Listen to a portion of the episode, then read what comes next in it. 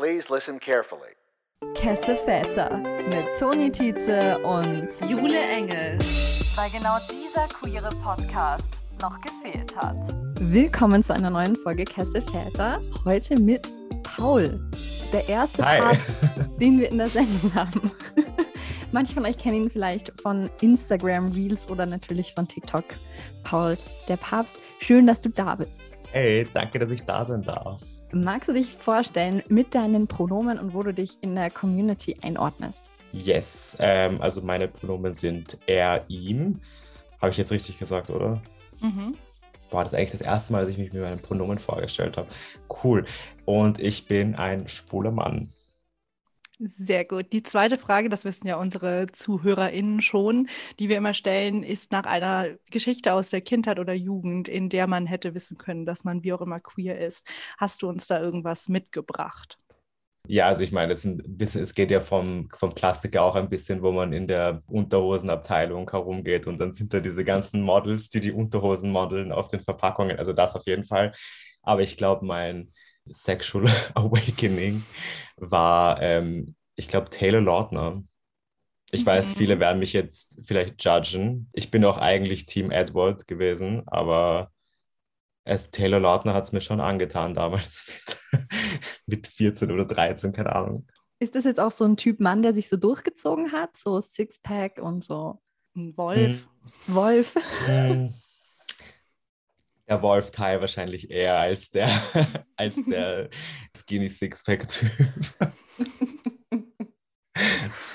Alle, die dich kennen, wissen, dass du, was deinen Content angeht, total viel machst, was so mit Wien zu tun hat, mit Österreich zu tun hat. Du bist dort aufgewachsen. Magst du uns ein bisschen durchführen durch deine Kindheit, Jugend und natürlich auch im Kontext mit deinem Coming Out? Ja, voll. Ähm, also aufgewachsen bin ich theoretisch erst seitdem ich vier bin in Wien. Davor war ich in ähm, Mondsee. Ähm, also das ist so Grenze Oberösterreich, Salzburg. Darf ich einen Fun-Fact zum Mondsee erzählen? Ja, Der- bitte. Der Mondsee ist sehr prominent in meinem Herzen, weil dort die, die, die, die Hebamme von meiner Freundin irgendwie war. Und deswegen ist es immer Geburten, sind irgendwie immer connected mit dem Mondsee, wo sie eine Hausgeburt ist. Aber trotzdem der Mondsee und Schwangerschaft, Fruchtbarkeit. Hat ja bei dir, Paul, auch gut funktioniert anscheinend. Ja, voll. Als, Ursprung, als Ursprungsort der Mondsee ist mir voll ein Begriff. Bitte fahr fort. Voll, ja, also äh, ich kann mich ja noch sehr, an sehr viele Sachen erinnern, so eben dieses so eher ländlichere Österreich. Bin aber dann ja, wie gesagt, in Wien aufgewachsen, war auf einer französischen Schule hier in Wien und bin demnach auch zweisprachig aufgewachsen und hatte das Glück, dass ich dann zu der Zeit, wo ich mein Coming Out hatte in der Schule, halt eben auch diese bisschen weltoffenere Kundschaft hatte. Also ich hatte jetzt nicht unbedingt Probleme damit. Es war ein sehr heikles Thema für mich, eigentlich immer schon. Also ich habe mich, glaube ich, bei meinen Freunden eben so stückweise geoutet, so wie man das halt meistens macht. Also bei mir war es halt am Anfang, so mit 14, da habe ich gesagt, ich bin bi. Da hat sich das für mich auch irgendwie noch so leicht angefühlt, das eben zu sagen, so, okay, ich bin mit einem Fuß irgendwie noch so sicher dort drüben, aber mit dem anderen Fuß eben dann halt schon irgendwie so in diesem Gay Space. Ich weiß jetzt nicht, ob man das so nennen kann. ähm, aber dann habe ich das halt, ich habe mich halt ein bisschen nach vorne getastet, weil halt wie so ein, ich war halt auch ein sehr sensibles Kind immer und ich habe halt auch immer geschaut, so, okay, wie weit kann ich gehen mit den Dingen und habe mich dann halt eben so nach vorne getastet, bis ich dann endlich mit 16 oder 17, ich glaube eh mit 17, dann wirklich an allen in der Schule vermittelt habe, so, okay, ich bin jetzt schwul, Punkt. und bei meinen Eltern hatte ich mein Coming Out, als ich 18 war, also das habe ich mir vorgenommen. Da bin ich, kann ich mich erinnern, ich bin an meinem Lieblingsort in Wien gesessen und habe meine Sprachmemo gemacht, komplett nervös für mein zukünftiges Ich, wie sich das jetzt anfühlen wird, hoffentlich. Und dann habe ich es einfach gemacht, weil ich wollte es unbedingt vor meinem 18. Geburtstag machen. Ich weiß nicht, ich habe mir da irgendwie selbst Druck gemacht, ich weiß auch nicht warum. Mhm. Und habe das dann gemacht und es war ein sehr, sehr emotionaler Abend. Und ich bin dann aber gleich am nächsten Tag eben nach Frankreich zu einer Freundin geflogen um dort Urlaub zu machen. Das heißt, ich habe irgendwie, ich habe nämlich die Idee lustigerweise von Michael Buchinger bekommen. Kennt ihr den? Der hat damals gesagt, er hat sein Outing äh, im Auto gemacht, damit seine, seine Mutter eben irgendwie darauf reagieren muss und ich habe das Gegenteil gemacht. Ich bin weggeflogen, damit sie einmal so kurz Zeit haben zum Nachdenken. Aber ja, ich weiß nicht, irgendwie in Retrospektive hätte ich es gerne irgendwie anders gemacht, aber jetzt kann man eh nichts mehr dran ändern. Ja, also ich habe mich dann mit meinen Eltern danach nochmal zusammengerauft und wir haben das alles besprochen und es hat ein bisschen gedauert, aber ich glaube, sie sind beide wirklich meine allergrößten Fans und akzeptieren mich so, wie ich bin. Bei meinen Großeltern habe ich mich lustigerweise noch nicht getraut. Also das ist ein Gebiet, da, ich weiß nicht, ich, ich komme irgendwie, ich komme da irgendwie nicht hin. Ich weiß nicht. Mhm. Und bei deinen Eltern, dass es dir so schwer gefallen ist, ist es einfach so, wie sie aufgewachsen sind? Nein, nicht einmal. Ich glaube, das ist halt dieses, dieses es, es, es, ich hatte nie Angst, dass sie mich verstoßen würden. Also im Gegenteil, also gar, gar nicht. Also meine Eltern sind auch relativ offen in der Hinsicht. Also die sind schon mit traditionellen Werten aufgewachsen, aber ich meine, das ist in Österreich nicht sehr Mhm. unhäufig, aber die haben natürlich auch schwule Freunde und die haben natürlich auch ähm, Leute, die sie kennen und waren in Kontakt mit denen und, und kennen sich auch zu einer gewissen Art und Weise aus. Also mir ist es eher schwer gefallen, weil ich das irgendwie das Gefühl hatte, ich habe das so lange verstecken müssen und ich habe Angst, wie sie damit umgehen. Das ist wie so, wenn du was Zerbrechliches hast und du weißt nicht, ob du es jemandem geben willst. Also das war irgendwie dieser Gedanke und ich bereue es auch ganz ehrlich, dass ich es ihnen so spät gesagt habe, weil ich glaube, ich habe, also ich habe ihnen angemerkt, dass sie sehr, jetzt nicht beleidigt, aber sie waren sehr enttäuscht. Es ist auch ein falsches Mhm. Wort, aber ich hoffe, ihr könnt das jetzt nachvollziehen, Mhm. dass ich es ihnen als letztes gesagt habe. Dass zum Beispiel auch andere Eltern wussten vor ihnen. Das hat sie, glaube ich, ein bisschen verletzt. Nicht in der Hinsicht, dass äh, du hast uns dein Geheimnis nicht gesagt oder so, sondern es war eher so ein, wir hoffen, wir haben dir nicht vermittelt, dass wir enttäuscht von dir wären. Mhm. Hast du diese Sprachnachricht dann angehört, schon im Nachhinein? Ja, ich habe sie, ich glaube, ich habe letztes Jahr so während dem ersten Lockdown, als ich zurück, ich bin nämlich letztes Jahr ausgezogen und dann bin ich nämlich nochmal zurück zu meinen Eltern, weil ich bin einen Monat ausgezogen gewesen und dann musste ich sofort wieder zurück, weil ich Angst hatte vor Corona. Und dann ähm, habe ich hier die Zeit gehabt, noch ein bisschen drüber nachzudenken, mit ihnen noch ein bisschen zu chatten drüber. Und dann habe ich mir das angehört.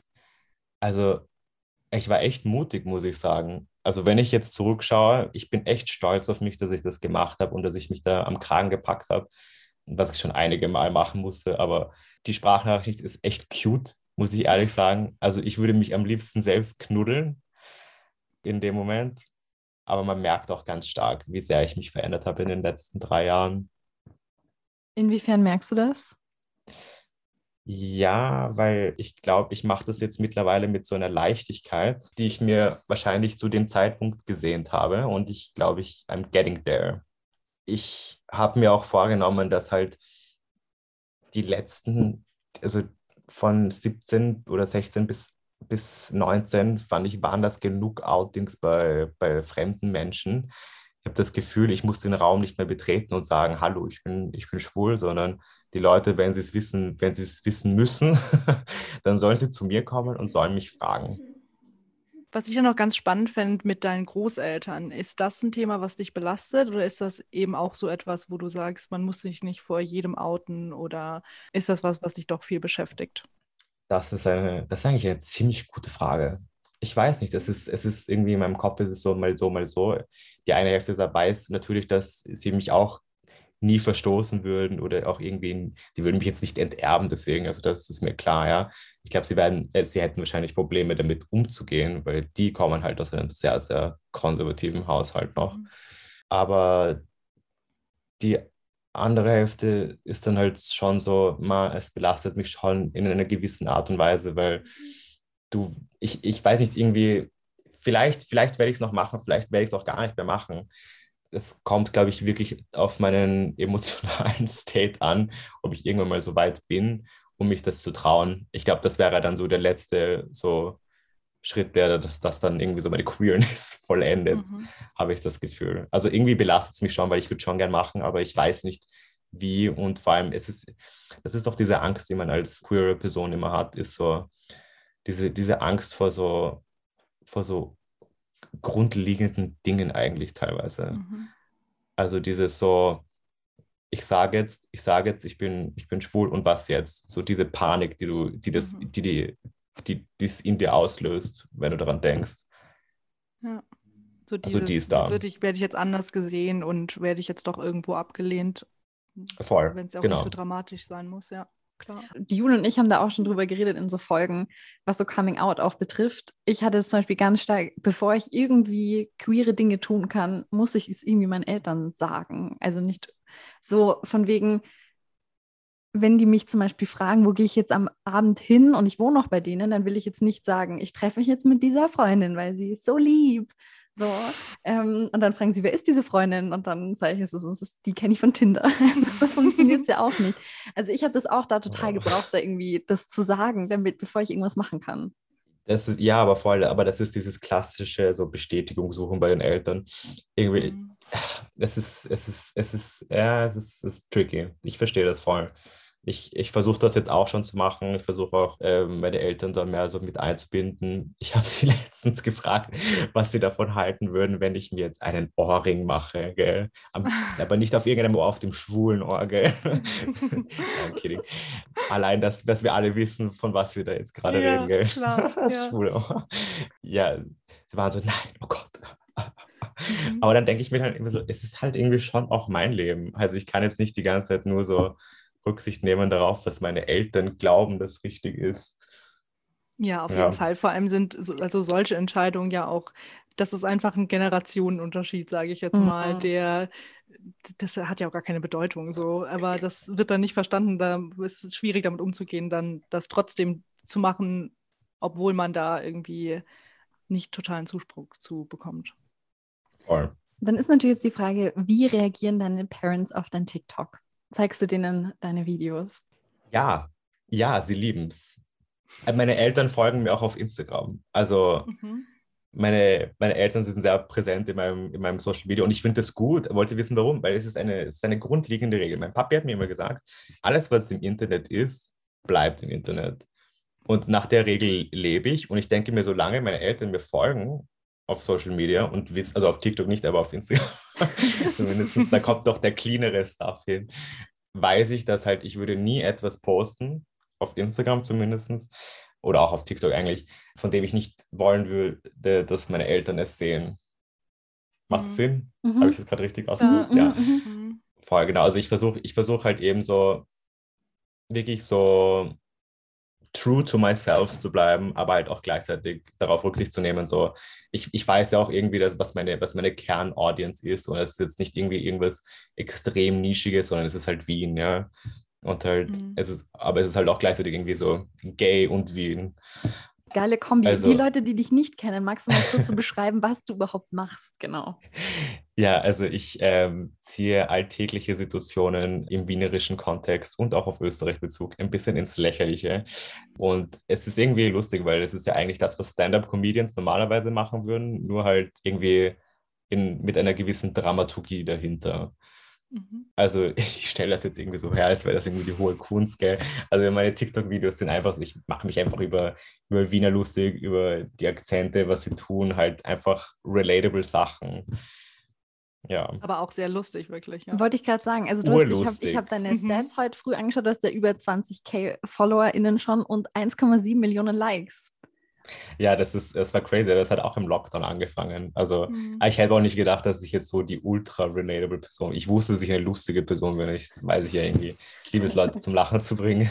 Aber halt, so, ich wusste jetzt nicht, dass mich in Wien so viele Leute, also das halt ist halt irgendwie lustig, weil ich habe es halt ausprobiert. Ich habe mir gedacht, so, äh, weißt du, so Wiener sind halt grantig in der Früh und zeigen den Mittelfinger in der U6, ja. Mhm. Ähm, so. Kurzer halt Shoutout, so- U6, beste U-Bahn, meiner Meinung nach. True. Ja, und das sind halt, und die Leute fanden das dann halt irrsinnig lustig. Und dann habe ich halt gesucht und gesucht, so in meinem kleinen Repertoire, so was, was gibt es noch für Dinge, über die ich mich lustig machen könnte in Wien. Habe halt einiges gefunden und das dann halt eben auch gepostet. Wirst du in Wien manchmal persönlich angesprochen ja, darauf? genau, das will ich wissen. Es ist lustig, weil während, also wir waren ja jetzt irgendwie so, ich weiß nicht, gefühlt zwei Jahre im Lockdown, aber jetzt, wo alles wieder aufsperrt und die Leute auch wieder draußen sind und ich nicht mehr mit Mütze, Schal und Maske herumrenne, gibt es wirklich Leute, die mich erkennen und das ist auch eigentlich, ich liebe das, ich finde das, ich finde das so süß, wenn Leute zu mir kommen und sind so, ich liebe deine Videos und ich weiß dann halt immer nie, was ich sagen soll und dann bin ich immer so, ich liebe dich und dann so, äh, okay. Jetzt solltest, hast du schon mal Autogramme verteilt? Nein, nein, nein. Aber würde ich machen. Keine Ahnung. Also, es ist, süß. ich würde ich würd echt alles machen. Ich, ich meine, who am I eigentlich? So, ich bin echt kein Star. So, ich würde alles machen, wenn sie, mir, wenn sie mir sagen, okay, spuck auf meine Schuhe, gut, mache ich. Kannst du haben. So, Habt ihr hier zuerst Selfies. gehört? ja, ganz genau. Und ich versuche auch immer auf alle meine ähm, Instagram-Anfragen zu antworten. Egal, egal ob es irgendwie eine random Elfjährige ist, die mir schreibt, hallo, ich habe heute einen Käsestick zu Mittag gegessen, schreibe ich, oh mein Gott, extremst cool. Danke, dass du Oh. mir schreibst. Halt, Süß. das ist ein random Beispiel. Wobei ich eine sehr lustige Sprachnachricht hatte von, ich glaube, einer Zehnjährigen. Die war extrem verwirrend und ich wusste nicht, was ich tun soll. Deswegen habe ich einfach den Klassiker gemacht, einfach so Double Tap und einfach Mhm. dieses Instagram-Like-Herz. Das wünsche ich mir mittlerweile echt manchmal bei WhatsApp. Weil ich mir Ja. denke, ach, sonst muss man auf alles wirklich nochmal antworten. Einfach Ja, liken voll. reicht auch manchmal. Das ist die Ja. Aquarius Energy. Richtig. Ah, Ich ghoste was seid ihr für. Sternzeichen? In Krebs. Oh, süß. Meine ganze Familie sind Krebse. Oh, schön. Was bist du? Ich bin Jungfrau. Ah, mhm. Ich bin eigentlich, ich bin, ich bin, ich bin halt, ich perceive mich selbst als klassisch Jungfrau. Also Mhm. ich bin immer organisiert, immer pünktlich, immer eiskalt, was meine Meinung angeht. Egal, ob ich jemanden verletze. Also so genau das, was Krebse halt nicht wollen. Aber mein, mein Mond ist in Aquarius. Das heißt, Mhm. ich weiß, woher meine, meine emotionale Energie kommt. Mhm. Tonis äh, Aszendent ist auch Wassermann. Deswegen, ähm, Ja. ja, sonst, ja. Mein Mond ist Krebs, sonst wird das auch nicht funktionieren hier, dieser Podcast. Liebe es, dass irgendwie Gen Z hat irgendwie so Astrology zu einem kollektiven Sektentun gemacht. Voll. And I'm 100. living for it. Aber wie ist es, wenn du jetzt nicht von Zehnjährigen mit Liebe auf Instagram überschüttet wirst? Gibt es auch manchmal Zehnjährige, die gemein zu dir sind? Oder vielleicht auch ältere Leute? Lustigerweise glaube ich nicht, aber ich glaube, das liegt auch daran, dass, also ich, ich glaube, also Hate habe ich eher wenig bekommen. Und mein Trick bei, wenn ich irgendwie, wenn jetzt irgendeine Person sich dafür entscheiden würde, jetzt dumm unter meinem Video zu kommentieren mit cringe oder gay oder Schwuchtel, dann äh, mache ich eine ganz simple Sache. Und zwar, es ist mein Content, ich bin der Gott praktisch. Ich kann einfach nach links swipen und diesen Kommentar löschen. Und meine Deutschlehrerin hat immer gesagt, wirf es in deinen inneren Mistkübel. Und da habe ich einen Actual Mistkübel, wo ich die Kommentare hinwerfen kann. Das heißt, wenn sie mir nicht gefallen, lösche ich sie einfach, bevor ich mich noch mehr darüber aufrege. Aber ich bekomme auch nicht wirklich viel Hate oder gemeine Kommentare, weil ich glaube, ich biete jetzt auch nicht ultra viel Angriffsfläche, wenn man so will. Mhm. Also zumindest in letzter Zeit nicht. Anfänglich mal- vielleicht. Sei mal ein ja. bisschen provokanter hier. Ja, ich glaube, ich vielleicht manchmal wirklich was extremst Provokantes. Aber was? Ich weiß gar nicht. Habt ihr Ideen? Irgendwas, was halt Zehnjährige triggert. Das ist ja die Frage. Fortnite ist nicht cool. Aber ich finde das mit dem inneren Mistkübel auf jeden Fall ähm, schön und das hilft einem wahrscheinlich auch in vielen anderen Situationen im Leben. Oh yes. Ja, ganz, ganz sicher. Also der innere Mistkübel, also muss man zweimal am Tag rausbringen bei mir wahrscheinlich. Ich, ich muss den wahrscheinlich echt oft auslernen. Ich, aber das musste ich auch lernen, Dinge einfach runterzuschlucken und nicht zu sagen, weil ich war eine Zeit lang eben kurz vor, vor meinem Outing in der Schule, war ich so, da dachte ich, ich muss jetzt diesen, diesen Verteidigungsmechanismus aufbauen, wo du absichtlich gemein bist zu den Leuten, schon vorab, damit du keine Angriffsfläche bietest, sondern dass du sofort attackierst, dann attackieren sie nicht zurück. Das war ein bisschen meine Taktik, aber damit habe ich auch dann auch die Menschen dann eben verletzt, die mir Unterstützung geboten haben dann.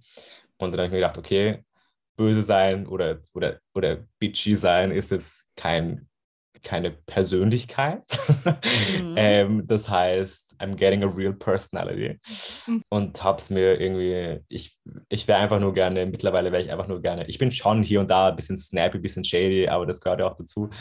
Aber ich versuche wirklich so, so nett wie möglich zu sein und schluck halt wirklich mittlerweile schon viele Dinge runter, die ich früher wahrscheinlich, glaube ich, jemandem sofort ins Gesicht gerieben hätte. Mhm.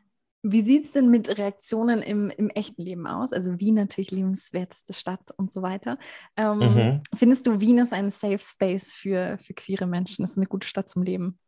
Puh, auch eine gute Frage. Es kommt darauf an, glaube ich, in welcher Bubble du dich befindest. Solange du dich in einer Bubble befindest, kann Wien extrem schön sein. Also du kannst dich in deinem Space gut zurechtfinden und äh, hast eigentlich immer Spaß. You don't have to worry eigentlich.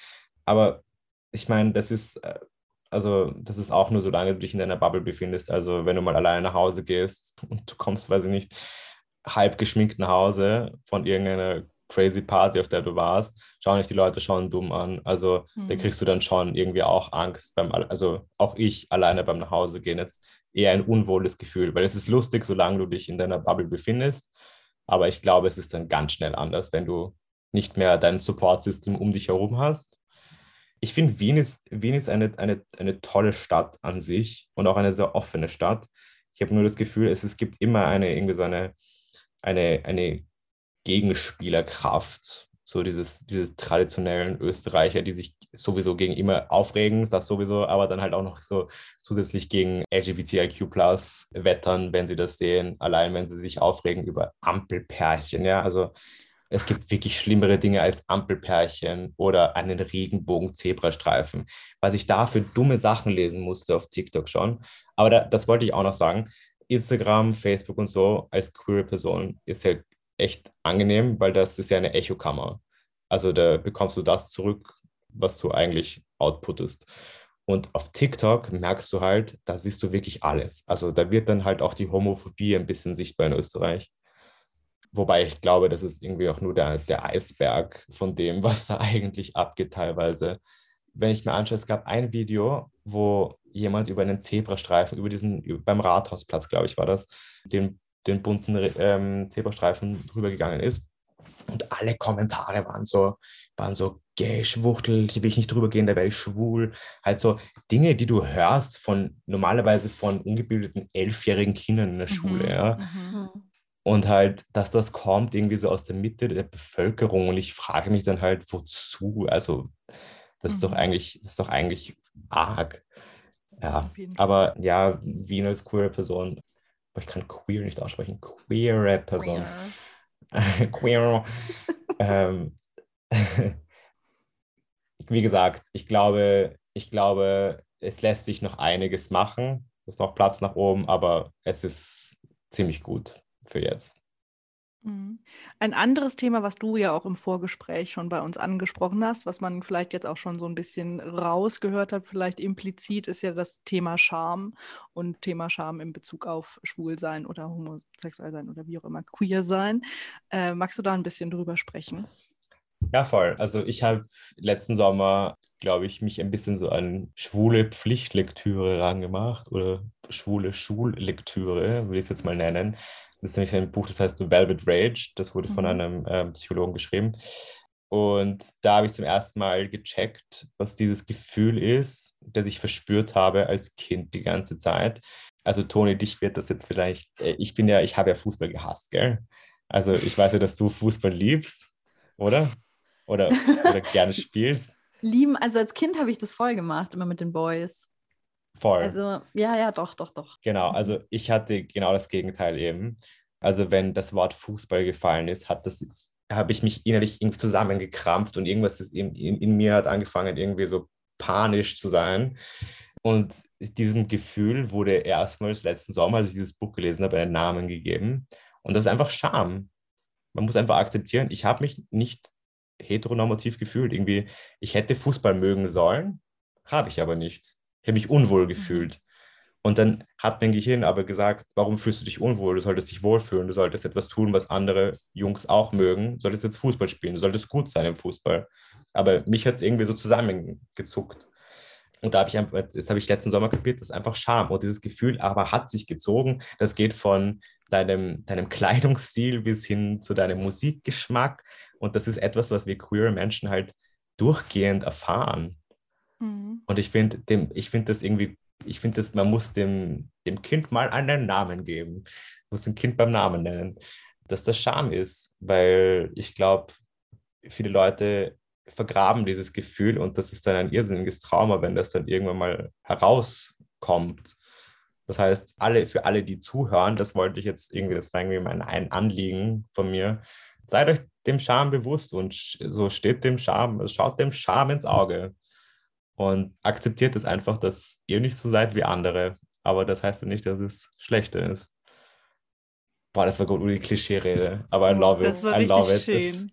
Das, ja. Ähm, hast du das Gefühl, seit du das gelesen hast, beziehungsweise dich damit so viel beschäftigt hast, dass ähm, du jetzt anders mit Situationen umgehst oder dass sich das was in deinem Denken geändert hat? Also geht es dir auch besser, sage ich mal, in be bestimmten Situationen, wenn du das anerkennst, oder ist es mehr ein, ich nehme es wahr, dass ich Scham empfinde?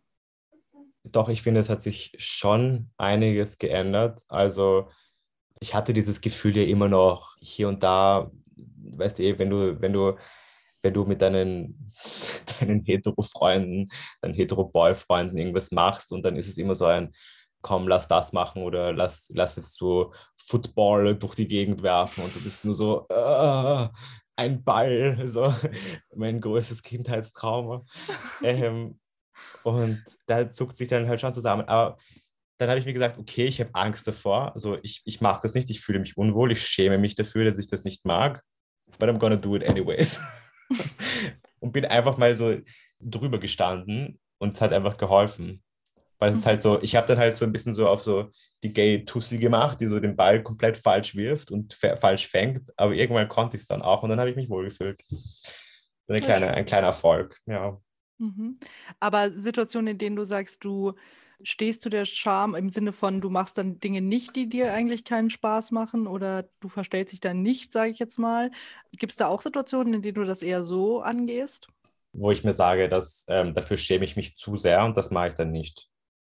Ja, beziehungsweise Oder- ich meine, das können ja auch einfach, man, es klingt ja auch ein bisschen mehr nach einem, einer Scham vor dem Anderssein, im Gegensatz zu anderen Leuten. Aber du, man könnte das ja Ah. auch einfach als, es ist meine Eigenschaft, ich muss mich nicht schämen dafür, wie ich bin. Voll, ja, das auch. Also ich muss jetzt mal ein Beispiel finden dafür, oh Gott. Gibt es bestimmt tausend. Ich meine, wenn du sagst, du gehst geschminkt von Partys nachts alleine nach Hause, ist, Ja. das, schon, ist das schon eine Ja. Überwindung von Scham auf jeden Fall. Ja, voll, aber zum Beispiel, ja, ein gutes Beispiel ist so, zum Beispiel so Drag. Ich finde Drag ist nicht cool, ich würde es nicht Mhm. professionell machen, aber ich finde es lustig. Ich finde es ein netter Zeitvertreib. Ich finde, es ist ein bisschen so ein, so ein Party-Trick auch hier und Mhm. da. Ich liebe Drag irrsinnig. Hashtag support your local Drag Queens. Drag Queens in, in, in Wien. In in Wien. Wien. in Wien. Extremst coole Truppe, hat sich, also extremst coole neue Performer, die sich irgendwie in den letzten zwei, drei Jahren irgendwie gefunden haben in Wien. Finde ich extremst cool, wie die alle irgendwie so auf einmal aus dem Boden heraus sind. Es gibt ex wirklich extremst coole und innovative Performer hier in Wien. Und ich habe aber leider wegen Corona noch nie wirklich auf eine, auf eine Show von denen gehen können. Und das ist, finde ich, irgendwie echt schade. Ich hoffe, das ändert sich bald. Wäre das eine Ja. Option für dich, selbst Drag zu machen? Puh, also ich habe, ich nehme jetzt mal meinen, meinen, meinen Versuch, meinen Baby-Drag-Versuch am Live-Ball, am letzten Live-Ball, bei dem ich ähm, war. Pff, Also, ich habe mich so hot gefühlt, gell, aber irgendwie, es war so schlimm, ich konnte nicht mehr gehen. Ich musste da drei Stunden in so, nicht mal, nicht mal hohen Stöckelschuhen, aber halt so Stöckelschuhe, die man nicht mal gesehen hat, weil die Hose so lang war. Ähm, Mhm. Da musste ich lang stehen, ich habe geschwitzt, dieser Kleber war unangenehm von der, von der Wig. Es war einfach, ein, ein, ich habe cute ausgesehen, so not gonna lie, aber ich glaube, Drag für mich professionell wäre nichts. Ich glaube, ich würde es machen, ich hätte gerne eine Drag-Persona, aber ich würde sie die Päpste nennen übrigens. Wie, wie kommt es denn eigentlich zu diesem Namen? Ja, die- viele Leute glauben so, es hat sicher nichts, nichts mit Religion zu tun, aber es hat sehr viel mit Religion zu tun. Mhm. Mhm. wir hatten eine ziemlich, ich sage jetzt mal, aufregende Religionslehrerin, mit der ich mich immer sehr oft angelegt habe. Und ein urguter Freund von mir hat mich halt immer Paulus genannt. Und irgendwann mal haben wir dann halt mit den Papstnamen herumgespielt und geschaut, so Johannes Paul, bla. irgendwie sind wir da drauf gekommen und dann hat er mich Paul der Papst genannt. Und dann war ich so,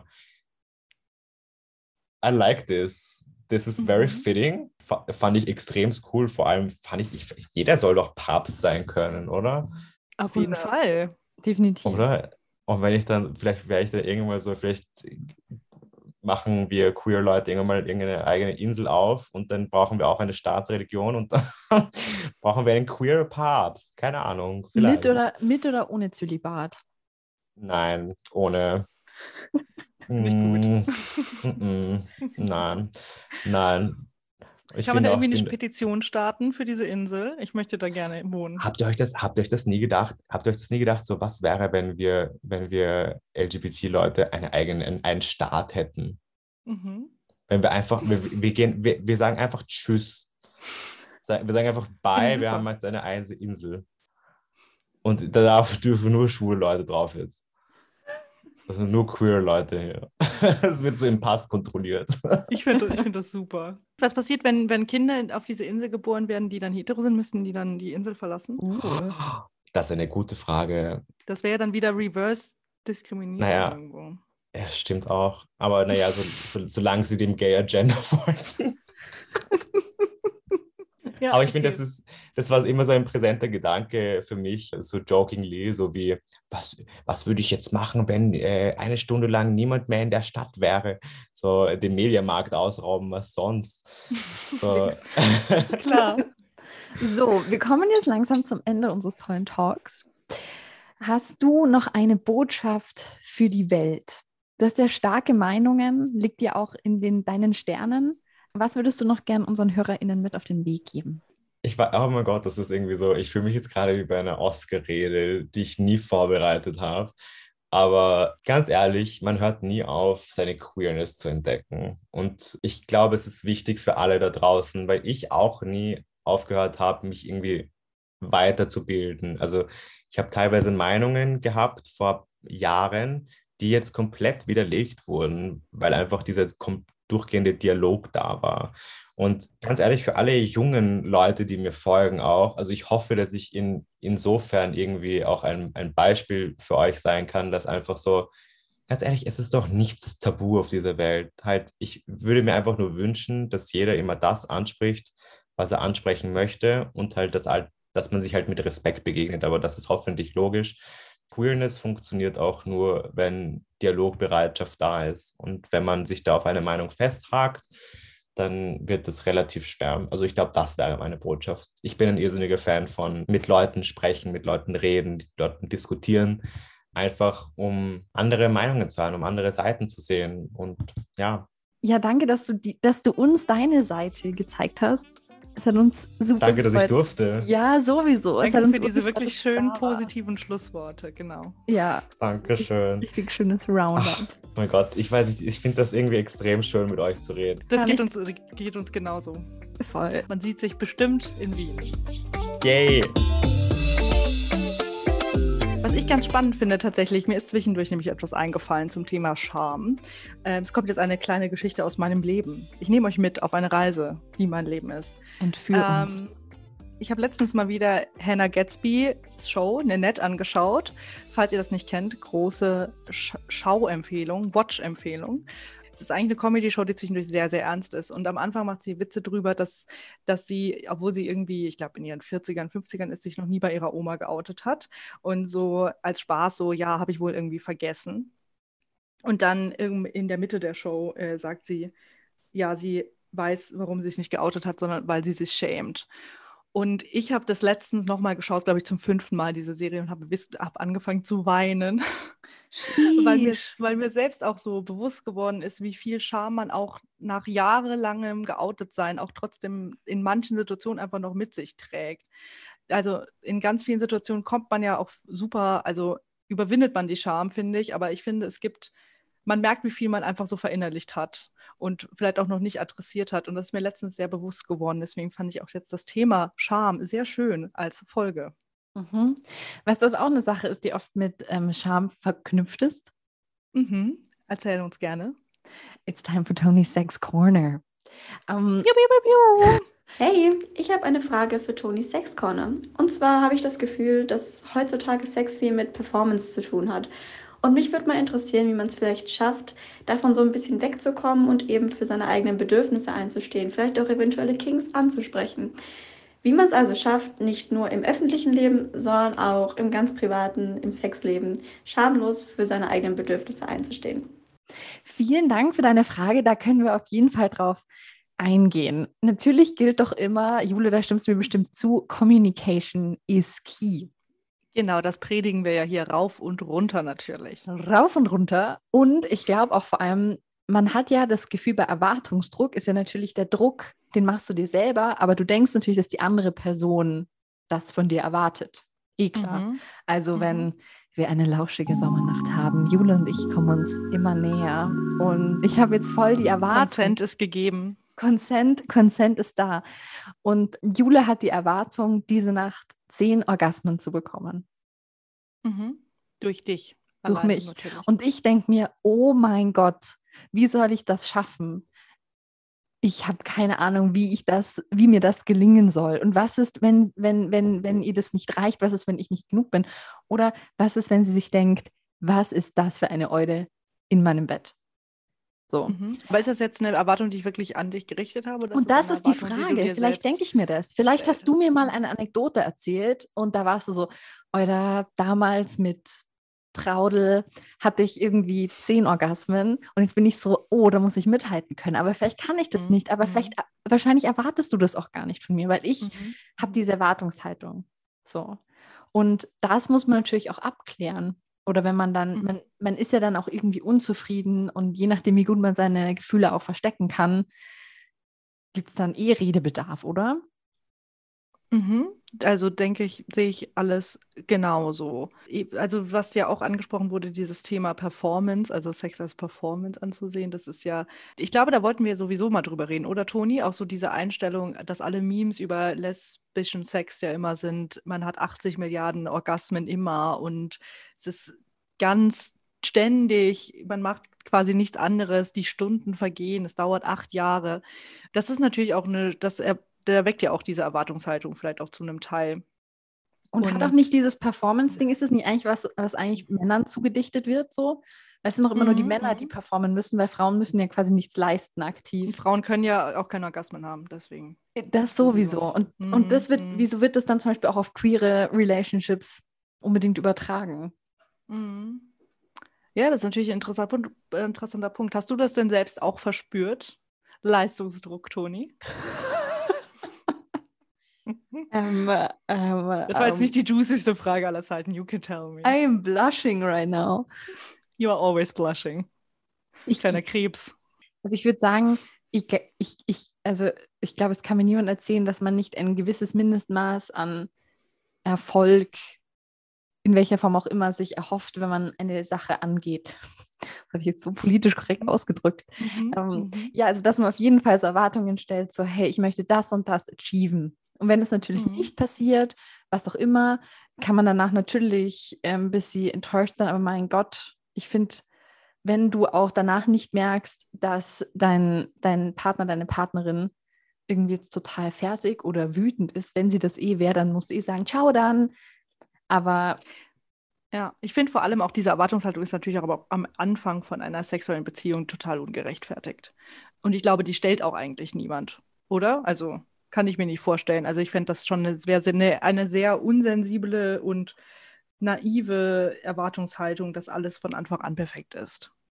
Weil das ja, das ist eh, aber das ist die Frage, was ist dann im, im Laufe der Zeit so? Weil das finde ich auch problematisch. Mhm. Ich, ich das, weiß nicht.